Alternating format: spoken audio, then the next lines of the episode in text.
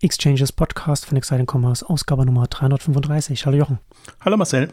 Heute kommen wir mal wieder mit einem unserer berühmten großen Beauty-Updates mit vielen unterschiedlichen Unternehmen, die wir heute besprechen wollen. Äh, welche Unternehmen nehmen wir uns denn heute vor, Jochen? Also Oddity natürlich, weil die ja. einen Innovationsaspekt reinbringen. Douglas mit dem großen Backlash und dann die vielen anderen Player. Also Notino, die vergleichsweise gut ähm, gestartet sind oder gut weitergekommen sind. Ähm, Flaconi, Lico, ähm, wie sie alle heißen. Also da werden wir einen Rundumschlag machen und einfach mal uns so alle ein bisschen angucken. Ein großes Branchenupdate letztendlich geben. Genau und auch ein bisschen über die Geschäftsmodelle sprechen. Da sind auch ein paar interessante Aspekte dabei. Aber bevor wir ins Thema einsteigen, kommen wir zu unserem Werbepartner. Commerce Tools. Unser Werbepartner Commerce Tools darf sich auch 2023 wieder über Lorbeeren freuen, und zwar vom renommierten Analystenhaus Gartner. Mit Commerce Tools generieren Unternehmen weltweit außergewöhnliche Kundenerlebnisse entlang der gesamten Customer Journey. Branchenführer wie Audi, Sephora, Danone oder NBC Universal nutzen die Software als Grundlage für digitales Commerce. Sie bildet die ideale Grundlage für Composable Commerce und ist damit der Door-Opener für nahezu grenzenlose Skalierbarkeit, Flexibilität und Effizienz sowie eine schnellere Time-to-Market. Und genau das ist der Grund, warum Gartner Commerce Tools bereits das vierte Jahr in Folge in seinem Magic Quadrant for Digital Commerce als Leader ausgezeichnet hat. Der Gartner Magic Quadrant wird als grafische Darstellung für Technologieanbieter in Märkten mit hohem Wachstum gestaltet. Die Produkte werden dabei in Marktführer, Herausforderer, Visionäre und Nischenanbieter eingeteilt. Eine Reihe einheitlicher Bewertungskriterien hilft Lesern und Leserinnen dabei auf einen Blick festzustellen, welcher Technologieanbieter am besten zu ihren Anforderungen passt und wie gut er im Vergleich zur Markteinschätzung von Gartner abschneidet. Im diesjährigen Report prognostiziert Gartner Unternehmen, die ein einheitliches Handelserlebnis bieten und ihre Kunden reibungslos durch den Kaufprozess führen, einen Anstieg um mindestens 20 Prozent des Gesamtumsatzes bis 2025. Da kann man Unternehmen, die sich für Commerce Tools entschieden haben, nur gratulieren und Commerce Tools zu dieser schönen Auszeichnung in Folge natürlich sowieso. Ja, wir zwei Beauty-Experten heute sprechen äh, über die verschiedenen Unternehmen, was du ja schon angesprochen hattest. Und wir wollen mit Audity einsteigen. Ähm, die hatten auch unsere, unsere Börsengänger-Ausgabe, haben wir darüber gesprochen. Und die sind ja auch an die Börse gegangen im Juli. Ähm, damals mit einer Bewertung von 2 Milliarden US-Dollar. 424 Millionen Dollar haben sie da eingesammelt beim Börsengang. Ähm, und die sind ja, also zusätzlich dazu, dass man jetzt natürlich auch Zahlen hat durch den Börsengang, auch interessant, weil sie ja äh, ein sehr influencerzentrisches Modell fahren. Also die haben mich hauptsächlich deshalb begeistert. Also Börsengang ist das eine und war natürlich schön, dass das mal ein, ein höher bewerteter Börsengang war. Aber die haben sich auch, sich auch, wirklich toll präsentiert. Also ich bin da mit, durchaus mit Skeptis reingegangen, weil Beauty ja immer so ein bisschen auf Schau macht. Ähm, aber die haben quasi, also hast du schon gesagt, äh, Influencer-basiertes Modell, ähm, dann eigentlich mit ihren Marken, also Il Maquillage heißt eine Marke und ähm, Spoiled Child, hm. ja, wenn ich mich richtig erinnere, ähm, ist eine andere neuere Marke, die, über die man aber noch nicht so viel sagen kann. Aber die Idee ist sozusagen eine Marke nach der anderen zu starten, jetzt über diese Influencer-Community. Und die muss man sich ein bisschen so vorstellen, das sind Influencer, die eben äh, Beauty-Videos ähm, erstellen können und die quasi heiß drauf sind, wieder neue, neues Material zu haben, um zu testen. Und das befruchtet sich dann so ein bisschen gegenseitig. So, das ist die eine der eine Aspekt, dass man das quasi als, als Launch-Mittel nutzt.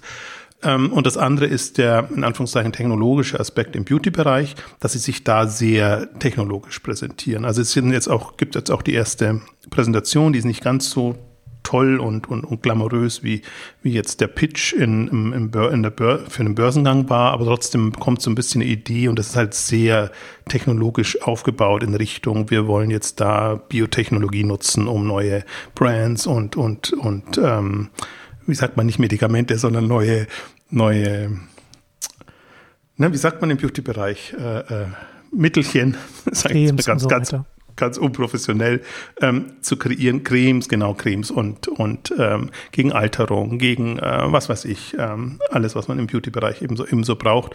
Ähm, also das ist ein israelisch-amerikanisches ähm, Unternehmen, also im Amerika in Sitz, aber sehr viel aus, aus Israel heraus ähm, getrieben.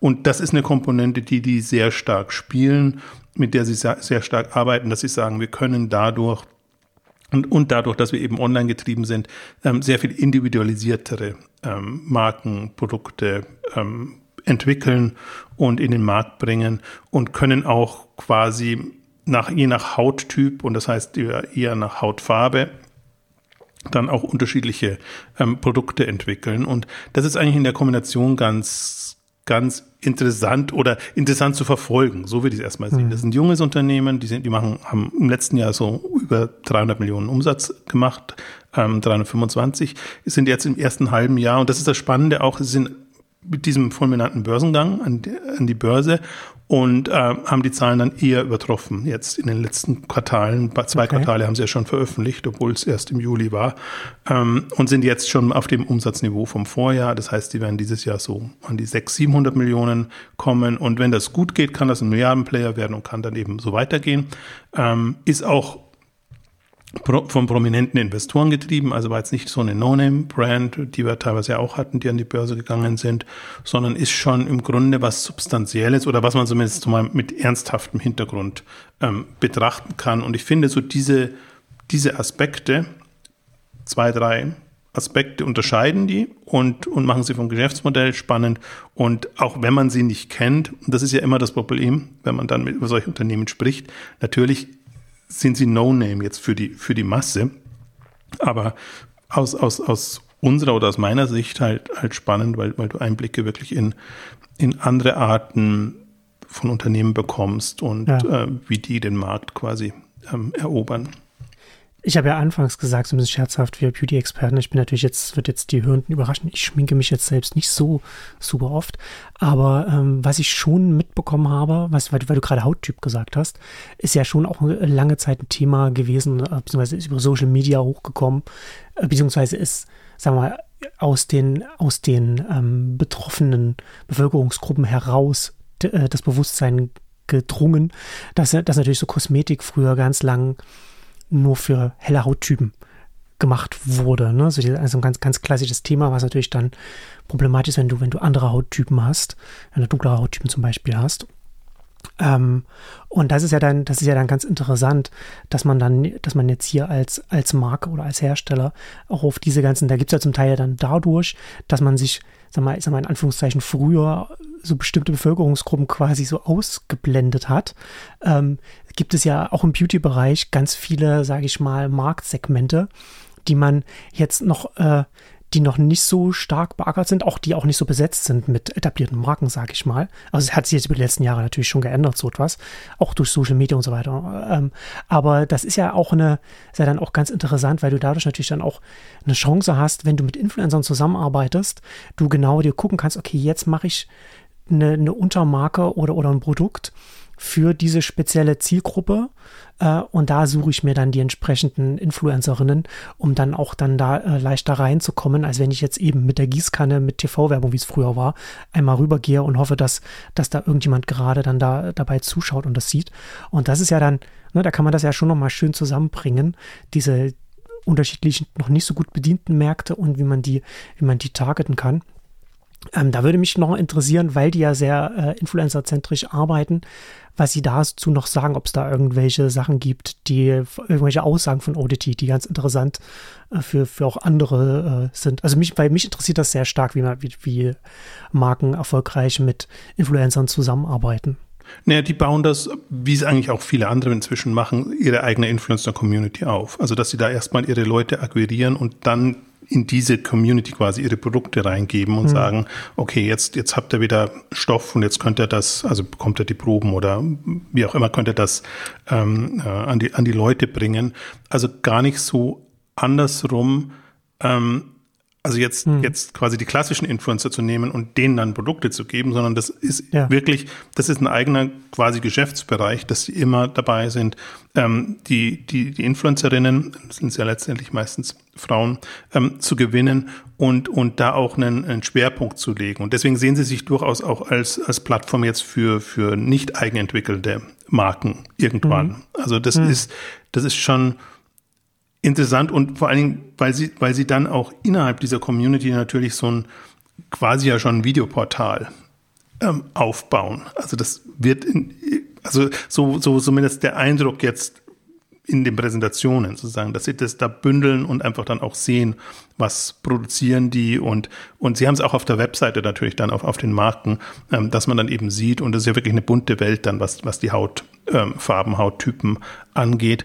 Und, und das ist auch so ein bisschen was, was es halt unterscheidet, also wo sich andere super schwer tun, dann halt mal vereinzelte Präsentationsvideos und alles zu haben. Das ist ja durchaus jetzt gang und gäbe in, in dem, in dem Beauty-Bereich. Mhm. Aber wirklich die Fülle zu haben und dass du sowohl jetzt nach Aussehen dir das angucken kannst, als auch, wahrscheinlich manche werden bekannter sein, ähm, dann bestimmten Leuten eben folgst und, und, und die nimmst. Also die, die ist komplett, das ist komplett gedreht ähm, also ich will jetzt auch nicht sagen, dass es das Einzige ist und dass jetzt das das Innovationsmerkmal ist, aber das ist halt hier ein bisschen besser dokumentiert, als man es sonst hat, weil man es eben kombinieren kann mit, mit, mit Zahlen und Aussagen. Jetzt im, im, im Börsenprospekt natürlich dann drin, wenn man sich den angucken will. Ähm, und jetzt in kürzeren Updates jetzt auch auf, auf der Webseite oder, oder sonst ähm, in, in den Unterlagen. Also das ist schon was, wo also wo ich so ein bisschen drauf angesprungen bin, und gedacht habe, okay, das ist dann jetzt nicht nur Produktentwicklung und, und dass man da irgendwie da am Puls der Zeit ist, sondern das ist schon auch, ähm, also was sie auch sagen, online getrieben oder ich glaube, die nennen es nicht Digital First oder so, aber Shein macht das ja jetzt seit, seit neuestem. Aber betonen eben, dass sie eben nicht abhängig sind von Filialen und von anderen ähm, Vertriebskanälen, wo sie halt sich sehr konzentrieren und, und fokussieren müssen. Und auch noch, noch ein, eine Anmerkung zu dem, was du gesagt hast. Es geht gar nicht so der darum, jetzt Marken für diese einzelnen Typen zu präsentieren, sondern die Dachmarke beinhaltet das, dass du quasi ähm, sagen kannst, welcher Typ du bist und dann die spezielle Zusammensetzung hm. quasi, quasi ja. bekommst. Und das ist ja auch nochmal was anderes. Also so eine Marke kannst du ja nicht in den Laden bringen, so hm. wirklich.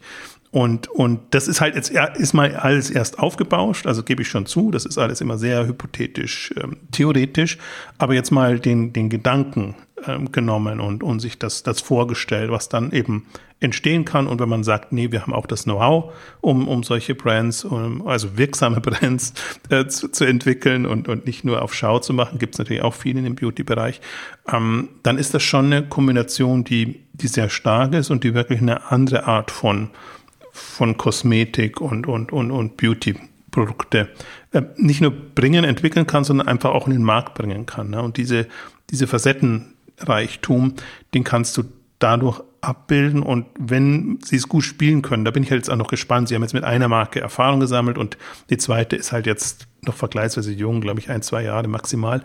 Und ähm, wenn das verfängt und wenn sie da wirklich eine, eine Kompetenz haben, dann ist das ähm, gegen die, also so ein Quer, Einsteigermodell im, im Vergleich zu, wie man es klassisch macht. Wir haben natürlich die Influencer-Brands und, und andere Sachen, also die, die Kylie Jenner-Themen oder Hello Body äh, oder, oder wie sie alle heißen. Also ist natürlich schon so, dass über die Influencer auch so Brands hochkommen, die dann versuchen, in andere Kanäle zu kommen. Das ist nochmal ein anderes Modell, aber die ja. gehen ja wirklich in, in ähm, wie soll ich sagen, in allumfassendes äh, allumfassend da in die Entwicklung ran. Ja. Und da es eben noch ein sehr junges Unternehmen ist, bin ich mal gespannt, wo die in drei, vier, fünf Jahren stehen. Ne? Also die, sowohl umsatzseitig als auch dann, was sie an, an Portfolio haben, wie sie den Markt entwickeln, ob das wirklich so klappt, ob sie die, die Community dauerhaft ähm, bespaßen können und beinhalten. Ich habe jetzt gerade noch in den neuen Unterlagen gesehen, dass sie natürlich auch mit Drops und mit den ganzen anderen Geschichten arbeiten.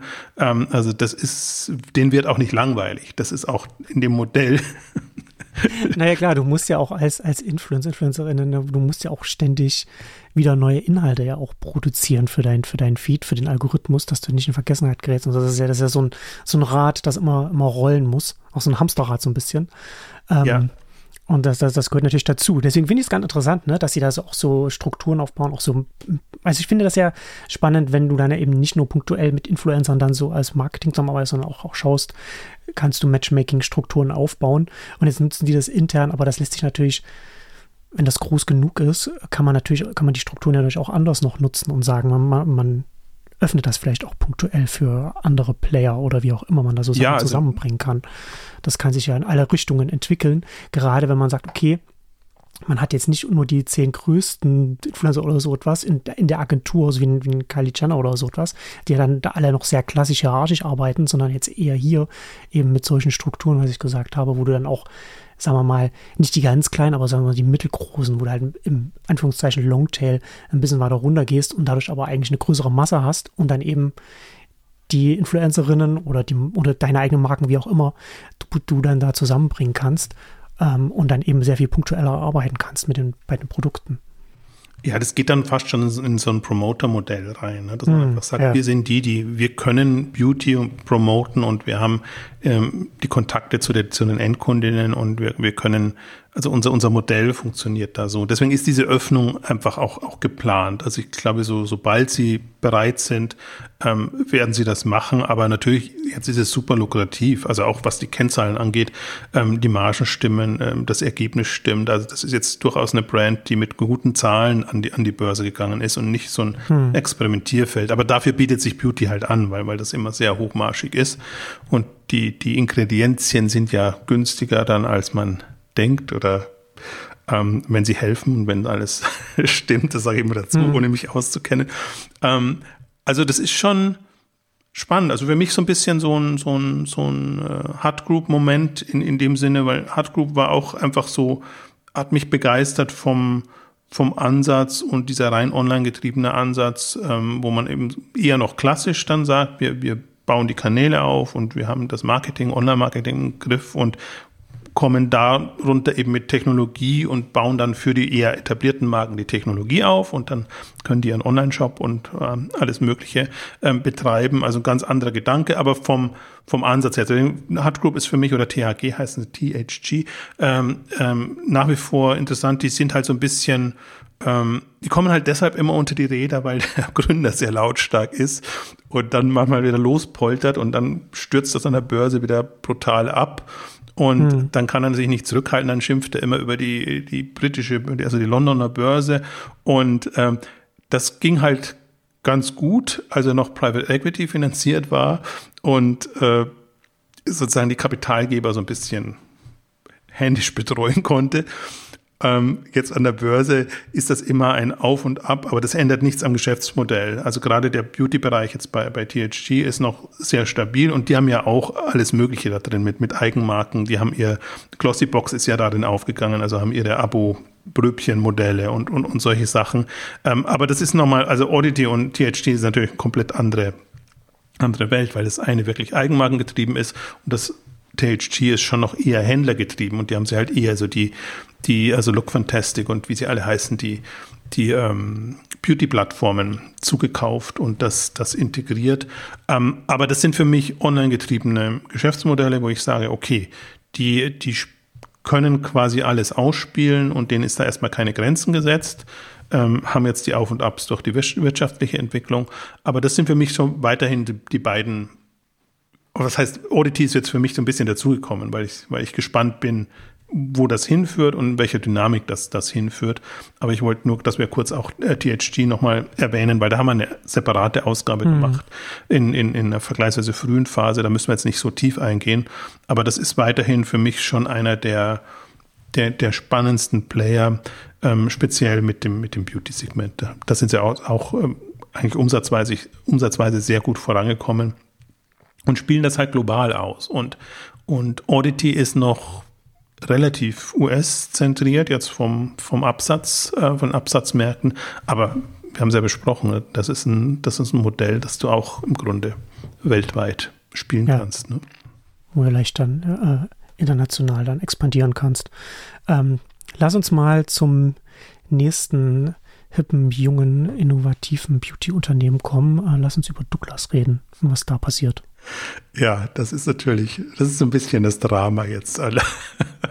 Aber müssen wir auch ähm, kurz eingehen, ähm, weil die natürlich eine sehr, also wir hatten ja auch schon schwärmerische Ausgaben von Douglas gemacht oder hier oder mhm. bei, bei den Crossover Exchanges auch mit, mit, mit Alex und Joel zusammen, ähm, die, die ja wirklich eine tolle äh, Entwicklung gemacht haben, eigentlich in den letzten Jahren und jetzt durch das neue Management und die Neuausrichtung eigentlich wirklich so ein Backlash erleben und wo man einfach sieht, jetzt auf einmal die, die Läden sind jetzt wieder und da wird wieder omnichanneled äh, rauf und runter und ähm, so ein bisschen die müssen oder wollen auch an die Börse und deswegen ist es eigentlich ganz interessant mhm. mit, mit im, im Vergleich zu Oddity. Ne? Das ist eigentlich Dummheit halt natürlich, dass jetzt so ein online getriebener Player so hoch bewertet an die Börse kommt, weil die Spekulation eigentlich eher war, jetzt geht es wieder zurück zum Bewerten, leidlich profitable Laden. Aber handfest. Ja. genau. Mhm.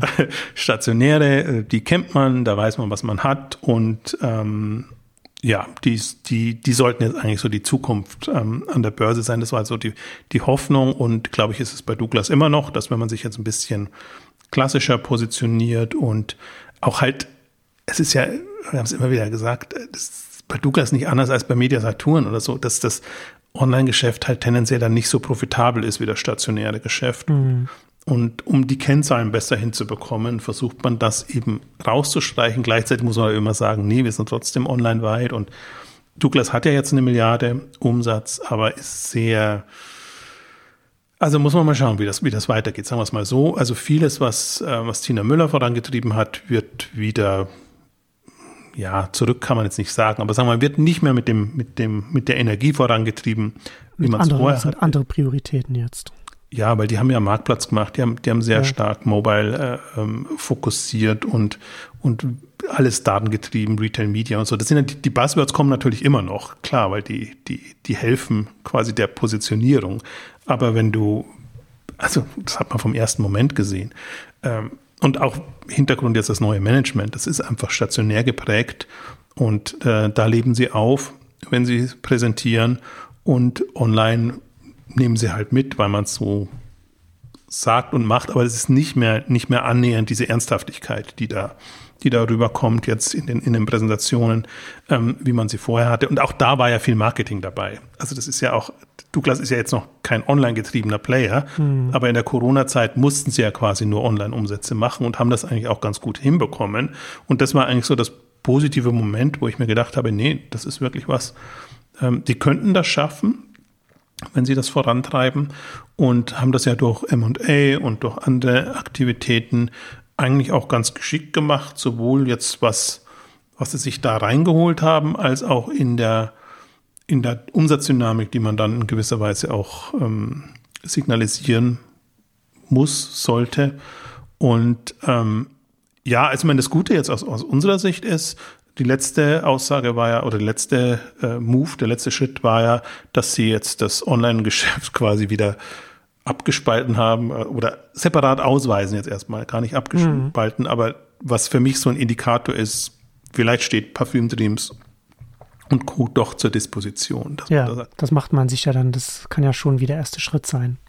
Ja, das, das Omnichannel nicht genug und da guckt man lieber, vielleicht will Flaconi das oder vielleicht will jemand anders ähm, das ist ja durchaus substanziell und hat substanzielle Umsätze. Mhm. Ganz unglücklich sind sie, glaube ich, mit, mit ihrem Apothekengeschäft. Das war ja so die Strategie, Tina Müller so ein bisschen in, in ähm, höherpreisig reinzukommen und dann auch in, in Beauty mit Medikamenten oder Verschreibungs, ja, ganz verschreibungspflichtig muss jetzt ja noch nicht sein, aber das ist als Absatzkanal quasi auch den, ähm, dieses Segment mit abzudecken. Und das hat ja auch alles Sinn gemacht. Also das, das ist, ähm, dem trauere ich jetzt so ein bisschen nach. Ähm, es ist nicht komplett weg, aber du merkst einfach in der, in der Positionierung und auch in der Priorisierung, ähm, ist, ist es anders und nimmst, damit nimmst du die Dynamik wieder raus. Und auch viele Leute sind gegangen, ähm, viele Frauen sind gegangen, also war ja sehr, sehr frauengetrieben ähm, zuletzt und jetzt wieder nur, nur Jungs überall an den Schaltzentralen und so ein paar Frauen, die noch da sind, aber die wahrscheinlich auch dann die Flucht ergreifen, hätte ich jetzt was gesagt. Also klingt dramatischer, als es ist, aber sagen wir, die, die, die, die Atmosphäre und alles hat sich eben komplett ähm, geändert. Ähm, jetzt aus einer Online-Sicht betrachtet natürlich weitaus weniger Gefahr, dass das Douglas jetzt da, ja. ähm, also dass Douglas da eine, eine Führungsrolle im Online- Bereich übernehmen will. Das wird ein relevanter Mitspieler bleiben und mit über einer Milliarde Umsatz ist es da natürlich auch. Aber ich bin jetzt schon für mich so ein bisschen am Überlegen. Alles deutet darauf hin, dass jetzt wieder eine stationäre Übernahme kommt. Also die brauchen ja, haben auch Umsatzziele ausgegeben von 5 Milliarden. Und da brauchen sie, also ob sie das aus eigener Kraft über die über die Filialen in den Innenstädten, ja. wo niemand mehr hingeht. Ja, unwahrscheinlich. Wenn ich es mal böse formuliere, äh, schaffen werden oder ob sie sich dann einfach noch ein paar ja günstig äh, zu erwerbende ähm, stationäre Läden zu kaufen in welchen Ländern auch immer. Also das muss man jetzt nicht auf den deutschen Markt äh, beschränken, sondern sie sind ja, sie haben ja in Frankreich zugekauft, haben in Spanien zugekauft und ähm, dadurch jetzt so diese, diese aktuelle Douglas-Gruppe ähm, gebaut. Ähm, also das ist, glaube ich, das ist so was, was ich befürchte. Und dann, dann ist es natürlich komplett in, in eine andere Richtung und ja, schade. Also es, es, es ist halt jetzt dieses komische Konstrukt, das sie haben. Sie haben weiter Marktplatz. Sie, sie glaube ich, haben auch nicht vor, das Marktplatzgeschäft einzustellen. Aber Marktplatz omnichannelt halt nicht, sondern das, das mhm. ist Zusatzumsatz. Auch App omnichannelt nicht so richtig. Also kann man natürlich machen, wenn man sie als Treiber für die Geschäfte ähm, nutzt. Aber die, diese Grundvision einfach jetzt als, das sind wir wieder beim berühmten Wort Anlaufstelle für, für Beauty, ähm, zu fungieren. Also sehe ich gerade nicht. Deswegen, das ist so ein, also ist jetzt gerade, sagen wir mal, zwischen, so eine Zwischenphase. Das ist, das ist nicht mehr das Alte, ist aber auch noch nicht das Neue. Ähm, aber ist, sagen wir, man hört es heraus, meine, meine Skepsis ist sehr groß, was ja. Douglas angeht. Naja, also du hast es ja schon gut zusammengefasst, ne? Die Zahlen, die sie gesagt haben, dass sie das nicht über aus eigener Kraft in den Filialen schaffen, den Wachstum und dass es dann wahrscheinlich über Zukauf dann laufen wird, hat es ja auf Exciting Commerce ja auch schon geschrieben. Ähm, und dann, ja, was du schon sagst, finde ich ja das Omnichanneled als, als Verb, finde ich ganz schön. Marktplatz Omni, Omnichanneled nicht. Ähm, und da sieht man ja schon ne, die verschiedenen, die, die Verschiebung der Prioritäten dann da, äh, also ist, ist absehbar. Ähm, bedauerlich für, für Douglas, ähm, aber natürlich interessant für den Rest der Branche, weil Douglas natürlich nach wie vor eine bekannte große Marke in dem Bereich ist, die nahezu, also ich würde sagen, alle kennen, die äh, Beauty-Kundinnen sind, alle. Ähm, und wenn da die Online-Aktivitäten nicht mehr die Priorität haben, die sie hätten müssen, sage ich jetzt mal so vorsichtig, dann ist das natürlich dann auch für, für andere äh, Online-Pure-Player dann oder grundsätzlich Online-Pure-Player ist das natürlich dann wiederum ganz angenehm. Genau, also deswegen, das hat so sein Positives und Negatives. Man würde sich natürlich auch mal wünschen, dass, dass einem tatsächlich bestehenden Player so eine Transformation, auch mal ein Hasswort von mir, mhm. ähm, gelingt.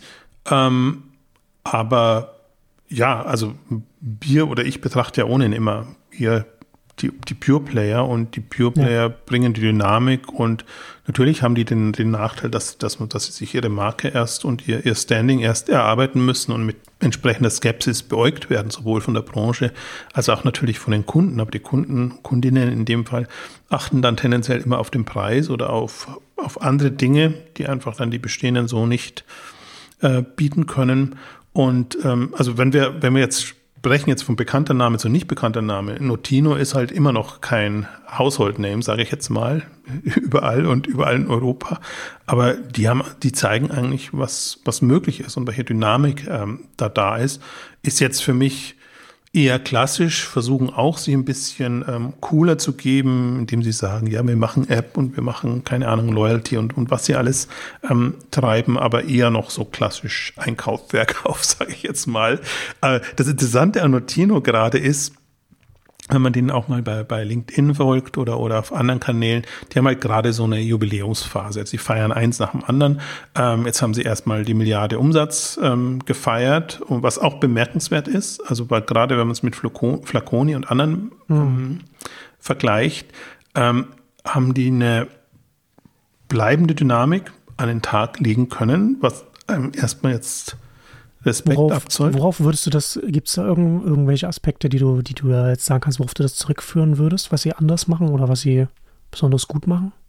Nicht wirklich, keine Fehler gemacht, würde ich jetzt erstmal sagen. Und, und immer noch. Das reicht ja auch manchmal, ja. Ja, in, in solchen Phasen schon, weil, ja. weil du, ähm, also sie haben ja auch ganz trickreich jetzt eine Finanzierung über Kredit hinbekommen, also dass hm. sie auch Kapital haben. Das bremst ja viele andere dann, dass sie eben auch so international aufgestellt sind und dann so ein bisschen um die kritischen Märkte rum arbeiten können. Also ein bisschen, wie es zu Plus immer gemacht hat, die immer gesagt haben, okay, wenn der eine Markt äh, nicht funktioniert oder die Konkurrenz zu groß ist, äh, dann fokussieren wir uns jetzt mal auf, auf die anderen. Und ich finde, Notino mhm. ist so ein bisschen ähnlich aufgestellt mit diesen, mit vielen Ländern und, und ähm, ich glaube, bin mir gar nicht sicher, ob die wirklich einen dominanten Markt haben jetzt.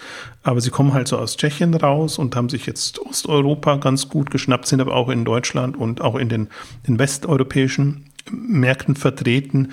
Ähm, und ja, also, aber das ist für mich immer so ein, also wenn die Zahlen stimmen, und das sind natürlich jetzt Unternehmenszahlen, die jetzt äh, ohne Börsengang und so halt immer mit der entsprechenden Vorsicht zu genießen sind, ja. ähm, dann ist das, ist das wirklich ähm, bemerkenswert, dass sie das in, ich meine, die hatten ja auch Corona-Thematiken und die haben auch die, die ähm, Inflations- und, und, und ähm, Kriegsthematiken und was alles damit zusammenhängt. Ähm, und das sind für mich dann immer so die Beispiele, wo ich mir denke, ja, es geht doch, also natürlich würde mir, genau diese Frage würde mich auch interessieren, was, was wirklich äh, der Grund ist, dass die jetzt ähm, um einiges besser durchgekommen sind als zum Beispiel Flaconi. Ähm, äh, und ich wollte das noch kurz abschließen. Zweite, was sie, was sie gefeiert haben, ich glaube 15-Jähriges war das jetzt bei denen, ähm, wo sie auch so ein schönes Video dann hatten auf LinkedIn, wo nochmal nachvollziehbar wird, so ein bisschen aus einem Kraut- und Rübenversender, sage ich jetzt mal, mit mhm. eigenartigen Marken dann in den Ländern, ähm, also meistens mit Parfüm, ähm, generisch in den einzelnen Ländern dann ähm, groß geworden, hinzu dann irgendwann Notino. Notino als Marke gibt's noch gar nicht so lange, ähm, so dass sie jetzt eigentlich erst mit der einheitlichen Markenstrategie wirklich den gesamteuropäischen Markt äh, erobern. Und das sieht man eigentlich immer auch. Also für mich, das, das ist so ein bisschen Wayfair-mäßig. Also Wayfair war ja auch lange Kraut und Rüben. CSN-Stores, also Möbelbereich jetzt nicht vergleichbar mit dem Beauty-Bereich, aber dass du einfach siehst, was du mit einer anderen Verpackung und anderen Herangehensweise ab einer gewissen Größe dann einfach auch strategisch äh, bewirken kannst. Und mhm. ähm, da ist Notino zum Beispiel, und ich bin noch ein bisschen skeptisch, weil man wirklich nicht reingucken kann und also in, in die in die tiefer gehenden Kennzahlen. Also sie punkten, versuchen natürlich immer zu punkten mit Umsatz, wenn es notwendig ist, aber meistens dann mit Zahl der Kunden, mit Zahl der verschickten Pakete und, und solchen Kennzahlen, die einfach eine Dynamik ähm, verdeutlichen sollen. Ähm, also natürlich hast du keinerlei ähm, Margen, äh, Kennzahlen oder, oder Ergebniskennzahlen dann. Ähm, aber andererseits, ja, wenn, wenn du mal in dieser Größenordnung bist, dann, dann muss das auch in, in der substanziellen Form möglich sein. Insofern glaube ich, einen, also wieder mal ein tschechischer Player, den, den hm. niemand so richtig auf der Rechnung hatte.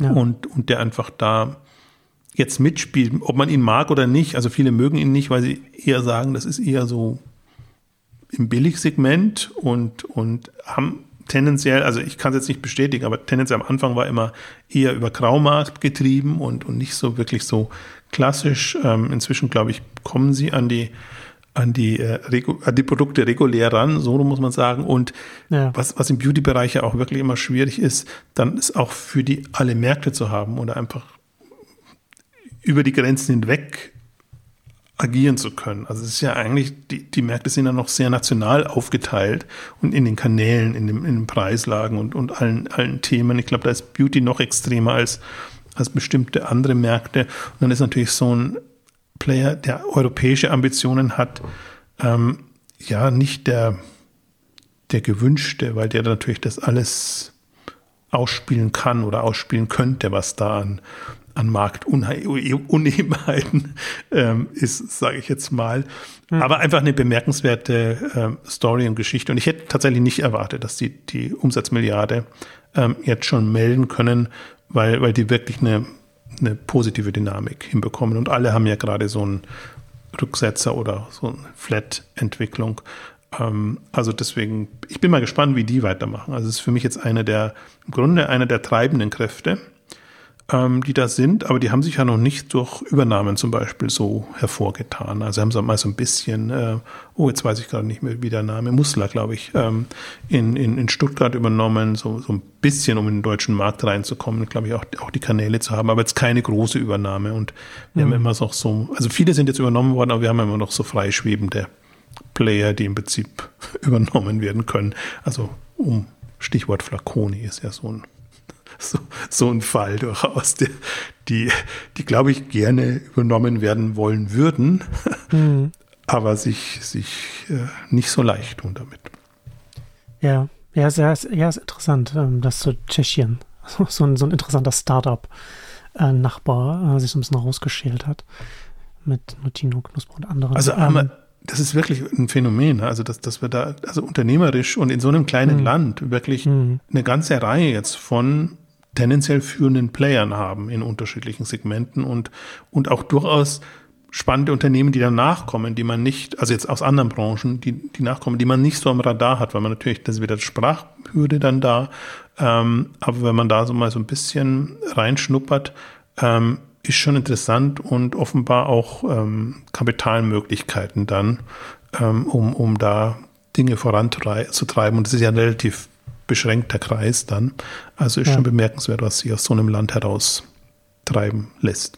Erinnert mich schon fast ein bisschen an Israel, sehr umtriebig, aber natürlich dann der, der Heimatmarkt zu klein. Äh, um da, und dann schnell geht man äh, international.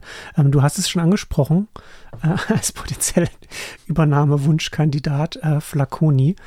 Was tut sich denn da bei Flaconi und seinen, seinen Eigentümern? Ja, das ist gut. Das ist das Stichwort. Die Eigentümer sind das Thema ja. und, und gar nicht so sehr Flaconi selber. Also Flaconi selber auch. Er komplettes Management ausgewechselt und mal wieder offenbar eine Krise durchschritten. Sie ist ja nicht die erste, ähm, die, die, die da ist. Und äh, Bastian Siebers, ehemals äh, Babymarkt, ähm, müht sich da jetzt ab, hätte ich fast gesagt, sondern ist der, der jetzt das vorantreiben soll und, und äh, die Ziele erreichen soll, ohne zu wissen, was die Ziele sind. Aber Pro7 Sat 1 ist halt so der, der Fall. Die haben jetzt den ganzen Newcom-Bereich im Grunde eingestampft und wieder anders, anders verpackt. Also das ist ja das klassische Pro7 Sat 1 äh, Phänomen. Alle paar Jahre ist, wird das neu verpackt und neu verkauft, ähm, also mhm. den, den Investoren. Aber momentan, also TV kriselt halt extrem.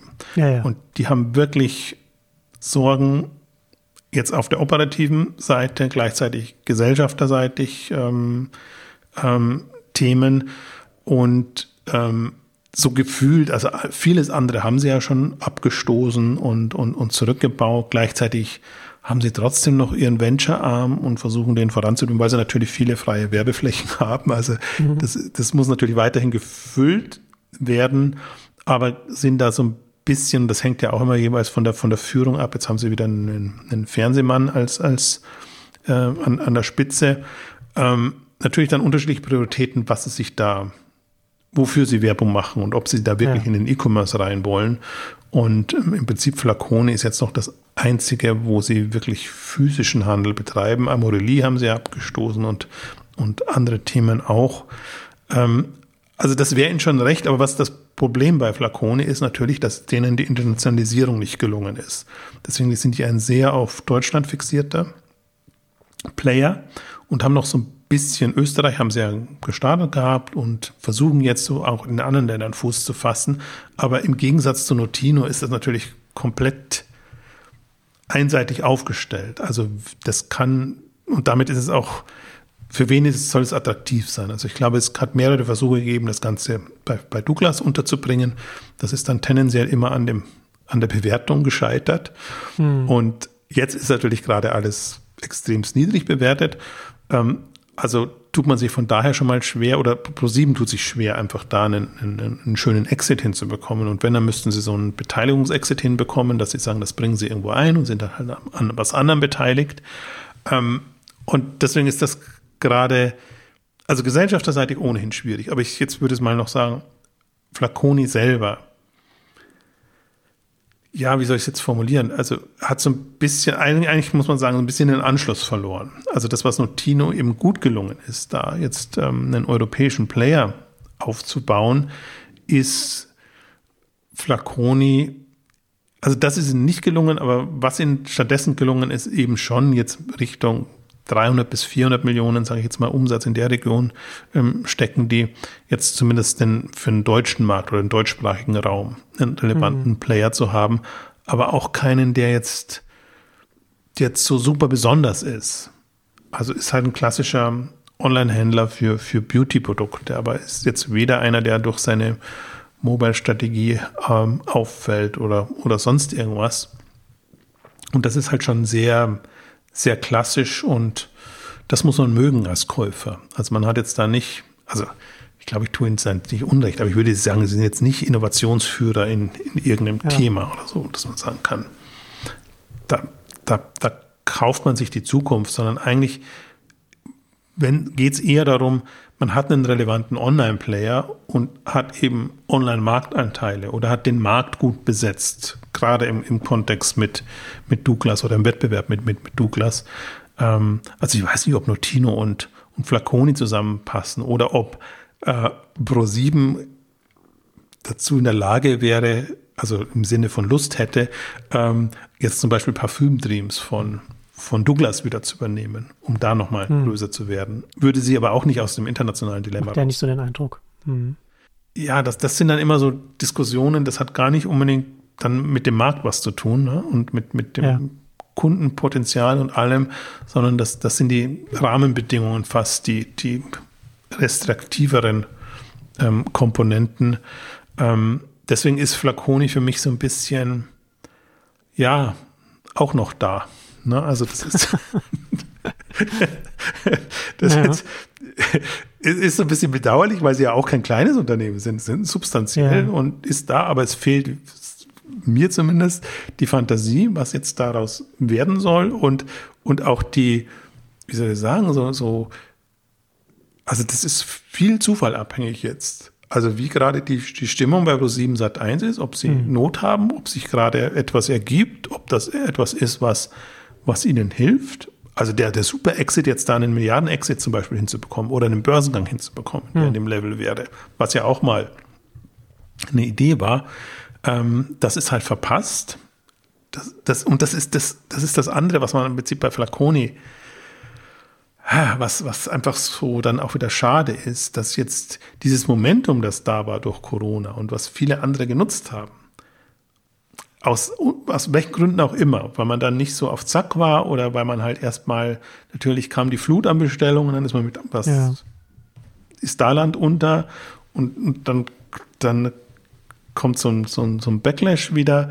Ähm, also man muss sich da auch ein bisschen in die Zeit reinversetzen. Nur denke ich mir, auch ein Mai Theresa und andere oder Fashionet oder wie sie alle heißen, haben das ja hinbekommen, in diesen turbulenten Zeiten dann den Börsengang, den Sprung an die Börse zu machen mhm. und mit, mit phänomenalen Bewertungen. Auch ein Bike 24 und, und wie sie alle. Also es ist ja dann, es hat lange gedauert, also das war jetzt, ja. die Deutschen waren da nicht so, also Fashionet war die Ausnahme, die sind sehr, sehr früh ja. am, am Ja, aber es ist, ist keine Unmöglichkeit gewesen. Nee, also und das muss man halt auch immer sehen, das würde ich so Unternehmen halt auch immer ein bisschen vorhalten dann. Ähm, das hm. Chancen nutzen ist halt auch eine Kunst. Und ähm, klar ist dann immer die Frage, wie bist du gerade aufgestellt und sehen deine Kennzahlen so gut aus, dass mhm. es passt. Aber gerade in dieser, dieser Euphorie-Börsenphase, da, da ist ja viel an die Börse gegangen, was jetzt, sagen wir mal, nicht so substanziell war. Und was ja dann auch geht. Ähm, also das ist schon, das ist eine Konstellationsthematik und die, die, wir haben jetzt auch lange keine Pro7 Sat 1 Ausgabe mehr gemacht, aber ja. äh, bietet sich auch nicht an, weil nicht mehr so viel übrig ist. Ähm, aber wir haben viele gemacht und ähm, mhm, ja. Pro7 Satz 1, Ströer, Rocket und alles, also wo, wo, wo wir auch viel drüber gesprochen haben, wie, wie volatil das Ganze ist und wie ja. das echt, ähm, ja, das ist dann immer den Umständen geschuldet. Themen in den 2010er. Ja, das ist, ist eine Weile her, ja. muss man auch dazu sagen. War eine, war eine andere Zeit. Haben wir gerade auch nicht mehr so. Ähm, wobei, es könnte wieder kommen, so ein, so ein Aufsammeln von, ja. von günstigen E-Commerce-Unternehmen und dann fangen wir wieder von vorne an. Ähm, also würde ich sogar darauf warten. Aber ist gerade niemand in Sicht, der sich da so hervortut. Und ich glaube, die, die Zeiten sind einfach auch andere. Und momentan ist ja so eine Ernüchterung da, dass immer irgendwie niemand, gar niemand mehr an den E-Commerce glaubt, was, was ich so witzig finde, weil ah, das Volumen ist da und das ist halt jetzt ein Durchhänger, der ich hab, bin, komme wieder zu meiner Aussage zurück, der, der Onlinehandel lernt halt jetzt gerade Wirtschaftskrise und das ist die erste mhm. große Wirtschaftskrise, die er hat und die er durch, die er durch muss. Ähm, da gibt es welche, die das gut meistern und, und viele, die da äh, Schwierigkeiten haben, weil man das einfach nicht kannte und erstmal auch lernen kann. Aber wenn man da einmal durch ist, dann geht es auch wieder voran. Also da mache ich mir jetzt gar keine so großen Sorgen. Aber ähm, ja, andere sind nicht so euphorisch, verständlicherweise.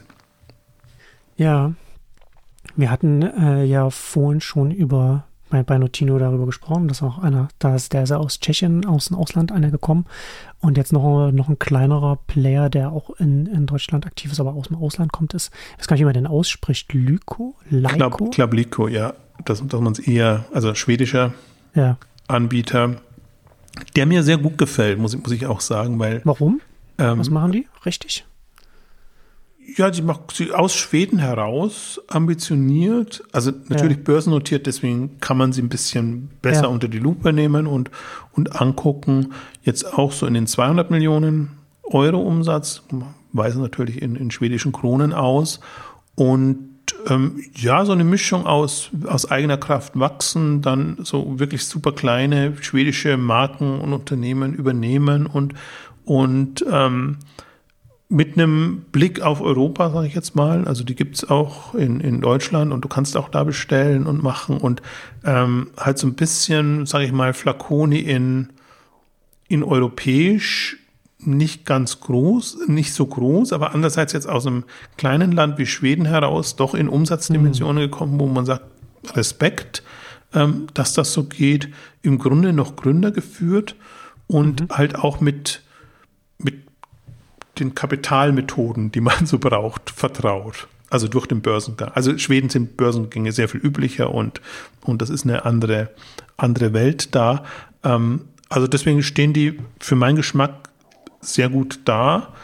Ähm, und das ist einer, den ich auf dem Radar haben würde, sage ich jetzt mal. Okay. Wenn wir, also ob das jetzt das nächste Notino wird, kann ich jetzt nicht sagen, aber, aber ähm, ich meine, die sind jetzt bei 200, also lass die auf 500 oder, oder eine Milliarde kommen. Ähm, das kann ein relevanter Online-Player sein, der so ein bisschen anders aufgestellt ist oder sich auch anders aufstellen kann, sage ich jetzt mal so. Ich glaube, das, das ist auch, auch einfach eine Möglichkeit, dass man da nicht direkt gegeneinander anrennt und antritt, sondern einfach versucht, so über seine Themen und, und, und Kundensegmente ähm, da voranzukommen. Also deswegen wollte ich den, sollten wir den mhm. auf jeden Fall in die, in die Ausgabe mit reinnehmen ähm, und auch generell einfach darauf hinweisen, dass das schon, also dass einige unterwegs sind in den angrenzenden Ländern, sage ich jetzt mal, ähm, die natürlich auch den Schub jetzt bekommen haben und sobald die über 100 Millionen Euro Umsatz sind, einfach auch nochmal anders strategisch rangehen Und das können. ist ja dann noch, ne? Also wenn man dann, wenn man in Europa tätig ist, in einem europäischen Nachbarland und man schaut sich um, wo man noch in Europa expandieren kann, dann ist natürlich Deutschland in ganz vielen Kategorien einfach ein attraktiver Markt, alleine schon aufgrund der Größe und der Kaufkraft hierzulande. Wenn man hier bei Lyko auf die Seite geht, das finde ich ja auch nochmal, das ist auch nochmal was, wo wir jetzt mal reden, äh, kurz reden können. Da gibt es natürlich nicht nur ähm, Kosmetik, ne? die haben zum Beispiel äh, Wasserflaschen, die man kaufen kann. Ich sehe hier einen Schokoriegel ähm, und, die, und hier ein Multipurpose Cleaner, also zum Put Putzmittel. Und da wäre halt so die wäre also meine, meine Frage, so wie, wie du das, also eine Seite entsprechend verpackt, mar markenseitig, ne? Äh, da, da, da auch die Frage, wie siehst du denn da so Produktkategorie-Expansion im Beauty-Bereich? Weil das, das lässt sich ja dann schon auch sanft, sag mal, sag ich mal, auch ein bisschen noch ausbauen. Ja, ich finde, das hat man auch bei Douglas gesehen. Warum muss Douglas in den, in den Medikamentebereich reingehen, ne? in, in, hm. in solche Themen? Oder ähm, ich fand auch das, das Douglas Marktplatzmodell eigentlich immer sehr spannend, weil sie ja das reingenommen haben, was, was der Kundschaft passt. Und da, genau, da halte genau. ich an, da halte ich an, eigentlich meiner, meiner Grundaussage fest, diese Spezialisierung macht's aus. Du kennst deine Kunden, Kundinnen, weißt, was die wollen und kannst denen dann entsprechende Zusatzangebote machen, die du Vor nicht allem selber hast du dann auch ähm, im, im Idealfall hast du über die Positionierung ja auch ein USP als Marktplatz in Konkurrenz mit anderen Marktplätzen, wo du sagen kannst, hier ist diese spezielle Zielgruppe, die auch wirklich hier einkauft. Und ich glaube, das, das, das werden wir aus allen Spezialisten, von allen Spezialisten im Online-Bereich einfach sehen, dass die nicht so sehr ihre Produktkategorie treu bleiben, sondern ihrer Zielgruppe treu bleiben. Mhm. Und, und daraus was machen. Ob das dann ja. immer mit dieser einen Marke passieren muss oder ob das auch andere Marken sein können, dass man es zusammenbaut. Ähm, also eher Hut Group mäßig, sage ich jetzt mal. Ähm, oder ob, ob, ob, ob wirklich diese ein, eine, eine Dachmarke da bleibt. Aber das ist, das ist für mich online äh, ähm, Möglichkeit, also Chance, die, die, die, man, die man nutzen kann. Und da würde ich jetzt klar in einem, in einem, in einem stationären Kontext gedacht, würdest du dir gut überlegen, ob du jetzt da in, der, in einem Beauty Store noch eine Putzmittelecke aufmachst ja, ja. oder sowas.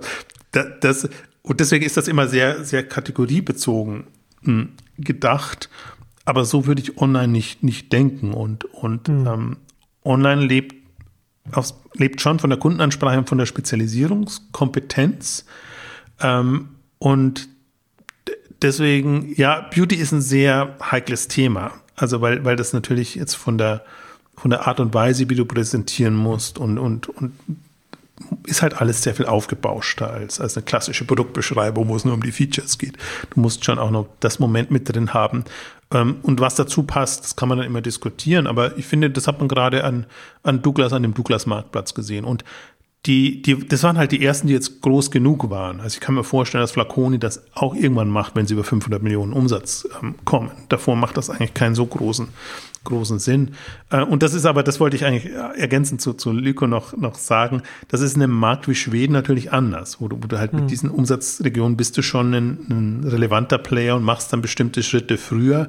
Und da ist Schweden und Skandinavien ja, natürlich schon immer sehr auf sich bezogen. Deswegen auch, was du gesagt hast, es sagt sich leichter, als, als es getan ist. Dann Europa, ja, die wollen alle nach Deutschland und nach, nach Frankreich und die großen Märkte. Bei, bei wie vielen hat es denn dann geklappt? Und man sieht es ja. gerade auch wieder bei Beckham Group, die halt dann jetzt sofort das Deutsche wieder abstoßen und sagen, nee, dann bleiben wir doch in unserem Reich mhm. und unserem Bereich, wo wir uns, uns auskennen, wo wir den Markt sehr im Griff haben, der auch noch bestimmte andere Regeln hat das kann auch dann wieder, wieder passieren. Für mich im, im Kontext von, von Lyko zum Beispiel wäre Lass Lyko und äh, Flaconi zusammengehen, zum Beispiel. Mhm. Das, lass die noch Parfümdrims übernehmen. Oder lass wirklich so jemanden, also das sind halt die Schweden immer prädestiniert, dass sie Bayern Bild äh, dann, mhm. dann forcieren und das gewohnt sind. Äh, waren jetzt blöde Beispiele, weil im Grunde passen die alle gar nicht so richtig zusammen. Ähm, und, und so rein marktgetrieben kann man dann immer auch nicht denken. Aber jetzt nur mal von der, von der Logik her, ne? dass man dann eher sagt, nee, man braucht dann Spezialisten, die in dem Markt beheimatet sind. Aber man hat ja dann doch Kompetenzen, die man weitergeben kann. Also das, ich finde, es kann in dem Beauty-Markt jederzeit passieren, dass da sich nochmal ein neuer Player ähm, formiert. Aber bis dahin würde ich halt eher mal auf Notino gucken, hm. was die machen wie die den Markt ähm, gestalten. Und in der Rolle sind sie jetzt eigentlich, also was ich vorher eigentlich eher gedacht hätte, Flaconi und Pro7 Sat1 in Kombination ähm, hätten da mehr Möglichkeiten. Ähm, aber Notino hat noch nicht, also die haben das jetzt ja irgendwie geschickt hinbekommen über ihre, ihr Darlehen, dass sie da sich also mehrere hundert Millionen besorgt haben, äh, haben jetzt gar nicht so über, über Gesellschafter und dass sie da nochmal eine, eine ein großes Investment hinbekommen, äh, reinbekommen haben, was auch in Ordnung ist, weil die Zeit gerade nicht dafür ja. da ist. Die Bewertungen sind einfach zu niedrig. Und ähm, deswegen den Hebel haben sie noch gar nicht genutzt, dass man wirklich mal sagt, okay, da, da nehmen wir nochmal Geld in die Hand und das Geld wird ja dann tendenziell in Übernahmen ähm, gesteckt. Also ich glaube schon, der, der Markt ist schon, deswegen auch, auch so, so eine Recap oder Rundumschlag-Ausgabe, ähm, damit man einfach mal sieht, die, die Vielfalt an Playern, die da ist. Und jetzt auch, also was halt nicht geklappt hat, erwähnen wir auch noch kurz, Hello Body ist, sollte, ist ja zu Henkel gegangen und dann sehr schnell wieder nicht mehr bei Henkel gewesen, äh, wieder, wieder unabhängig ähm, geworden. Ähm, das klappt halt oft auch nicht, ne? dass du in so einem klassischen Konzern diese die Influencer-getriebenen Marken reinbringst und die dann irgendwie so vereinst, verheiratet. Vor allen Dingen, ich glaube auch, das war wieder so eine Thematik, das war halt zur Hochzeit übernommen, ja. als das alles gepusht war und dann hat man halt doch so wieder so einen, so einen Rückschlag und Das ist natürlich dann immer so, so, so ein Problem in so einer Situation, ne? wenn die Zahlen dann das nicht alles konstant, auch nicht kurzfristig äh, unterstützen, dann ist das natürlich, wenn, wenn, wenn die Prozesse und die Strukturen und alles sich sehr stark unterscheiden zwischen, zwischen über, Übernommenen und, und Übernehmer, dann ist es, ist es quasi wie so, ein, wie so ein Körper, der so, ein, wie so, also wie so eine Antikörperreaktion von, von, von einer Organisation, die es dann wieder so abstößt. Ganz schnell, wenn es da nicht einen großen Fürsprecher, sage ich mal, von ganz oben im Management gibt das ist der Punkt, der Glaube muss halt dann auch da sein und auch ja. in, in, schwierigeren Zeiten. Und dass man nicht nur sagt, wir haben das jetzt übernehmen, was halt übernommen, weil es halt gerade ein Hype-Thema ist und weil wir da ähm, gelockt wurden, ähm, sondern weil wir ernsthaft an, an, das Thema glauben. Und das ist aber halt immer das Problem, wenn du dann ja mhm. weißt, zum, nach der Übernahme, die Gründerin geht raus und von der ist das im Wesentlichen getrieben. Ähm, ja, es ist schon irgendwann immer nachvollziehbar. Deswegen ja immer die Skepsis, wenn Konzerne was übernehmen. Ja, das ist schön, weil es die, die, die, die, die übernommenen ehrt oder den, den, den Bereich ehrt. Aber mhm. was so die, die langfristigen Perspektiven angeht, ähm, ist dann eher schwierig. Und Beauty ist ohnehin ein schwieriges Thema, weil es halt sehr trendgetrieben ist und ähm, bestimmte Generation wächst mit, mit einem, zum Beispiel einem Hello, Hello Body auf und, und ist da Feuer und Flamme und dann kommen sie in ein anderes Alter oder die nächste Generation springt nicht mehr so an. Also das ist natürlich auch, äh, gerade wenn du, wenn du markengetrieben arbeitest, da musst du halt auch am, am Puls bleiben können. Und das ist, einerseits ist das Schöne, aus die, diese D2C-Marken ist schon eine weiterhin spannende Geschichte in dem Beauty-Bereich passiert ja viel, aber auch in dem Nahrungsergänzungsbereich und allem, was, was, was da halt so, was so leicht an den Mann, an die Frau zu bringen ist. Ähm, sehr, sehr spannend jetzt, was die, was das Vertriebsmodell angeht und auch was die Dynamik, Möglichkeiten angeht, aber halt auch sehr volatil und, und sehr schwierig, das nachhaltig dann ne, irgendwie dauerhaft als, als Brand ähm, zu etablieren deswegen ja auch doch durchaus die Skepsis, um, um nochmal zum Anfang zurückzukommen, um was, was so ein Audit angeht. Das ist natürlich im, im Grunde ist es auch nichts anderes. Ähm, auch wenn, wenn die jetzt mit Technologie und, und, und, und viel Vierlefanz das, das mhm. machen, aber ob das die fünf, sechs, sieben, zehn Jahre durchhält und ob da so ein L'Oreal oder wie, sie, wie die großen Marken, halt, die, die, es seit Ewigkeiten gibt, ähm, da sind, ich würde jetzt Nivea auch jetzt, obwohl jetzt nicht als aber Nivea da reinnehmen. Ähm, ob, ob sowas daraus entstehen kann, das ist, ist noch offen und man sieht schon so die, die Wellen und deswegen tun wir uns ja auch schwer, deswegen verstehe ich auch deine, wie soll ich sagen, du bist jetzt nicht immer euphorisch, wenn wir eine Beauty-Ausgabe machen. Ich bin, tu mich auch mal schwer, weil, weil du kannst jetzt nicht auf von den inhaltlichen, also von den Produkten herkommen. Ne?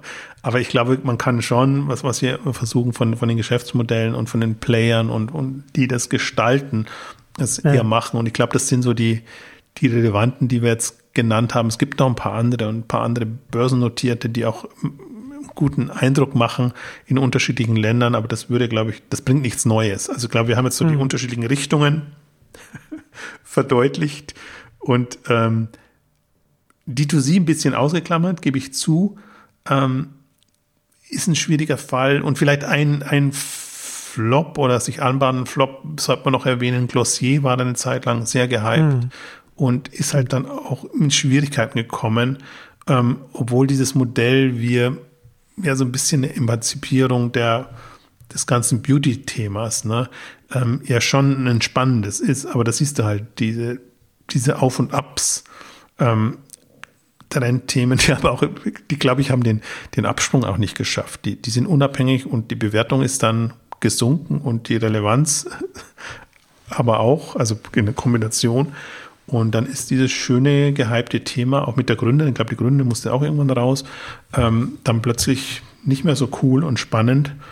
Ist halt, das ist echt immer eine Timing-Frage in den, den ganzen Themen. Deswegen auch ich bin ja zum Teil sehr, sehr überrascht, also dass wir jetzt über Notino sprechen. Das hätte jetzt hätte ich jetzt zumindest nicht so am Radar gehabt. Und manchmal sind es dann eben Außenseiter, die dann plötzlich eine, eine Rolle spielen, ähm, aus Gründen, die man gar nicht so, ja, so, so, so, so im Radar hatte oder wo man auch, also vielleicht ist es halt wirklich auch unternehmerisches Können oder, oder Glück dann zur richtigen Zeit die richtigen Dinge ja. gemacht zu haben. Ja.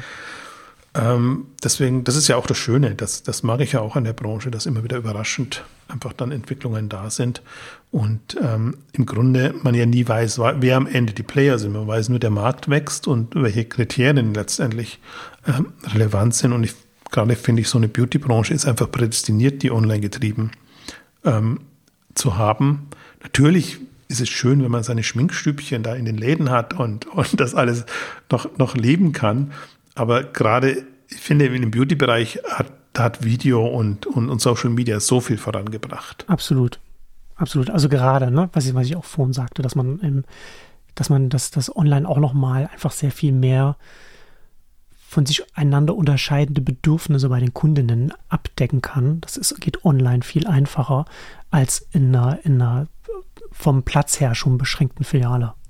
Ja, und auch das, was man ja an sich belächelt, so die, die äh, äh, äh, Mädels, die in ihrem Kinderzimmer quasi dann ihre, ihre Beauty-Videos drehen. Ne? Aber das, das verleiht dem Ganzen halt nochmal eine andere, ähm, andere Wirkung.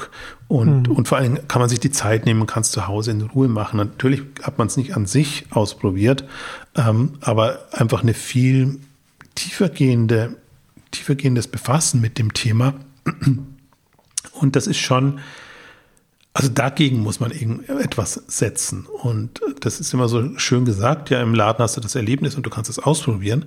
Aber was du im Beauty-Bereich online an Erlebnis hast und, und, und an, an, Vielfalt und auch lernen kannst durch, durch diese, ja, diese genau. Videos, das ist schon bemerkenswert. Ist auch interessant, einfach zu sehen, so die belächelten Stars in dem Bereich, ähm, die eigentlich schon jetzt eine, eine ganze Branche da, da treiben und, und einfach ein Thema vorangebracht haben und gerade, glaube ich, im, im, im, weiblichen Segment jetzt einfach da gezeigt haben, was, was so, so ein Medium, also Social Media Thematik einfach mhm. da jetzt bewirken kann bei, bei diesen Themen, die einfach Frauen interessieren. Also das ist schon, ich glaube, das muss man auch im Hinterkopf immer ein bisschen behalten. Und selbst wenn wir jetzt, wir haben ja viele über viele Online-Shops jetzt gesprochen, klassisch, wo es immer nur um den Produktverkauf geht. Aber mhm. das ganze Thema lebt von der Präsentation und von der Art und Weise, wie du es an den Mann oder in dem Fall eher an die Frau bringst. Und da sind halt, das, da ist das Ende der Fahnenstange noch nicht erreicht. Und deswegen Oddity und deswegen so, so manche andere. Und ich würde jetzt auch DTC nicht ausklammern, aber ähm, da tut man sich halt immer schwer, das an einer einem festzumachen. Dann habe ich es lieber, wenn man, wenn ich weiß, ich habe so einen Pool an Influencerinnen über Audity und, und kann da sozusagen, ja. wenn das nicht klappt mit den Eigenmarken, haben sie immer noch eine Möglichkeit, einfach das, das Thema oder den Markt zu kreieren und den Markt zu gestalten. Genau. Das stimmt. Also das ist auf jeden Fall sehr interessant, was dann da mittelfristig aufgebaut wird. Und damit kommen wir zum Ende unseres großen Beauty-Updates. Vielen Dank fürs Zuhören und bis zum nächsten Mal. Tschüss. Tschüss.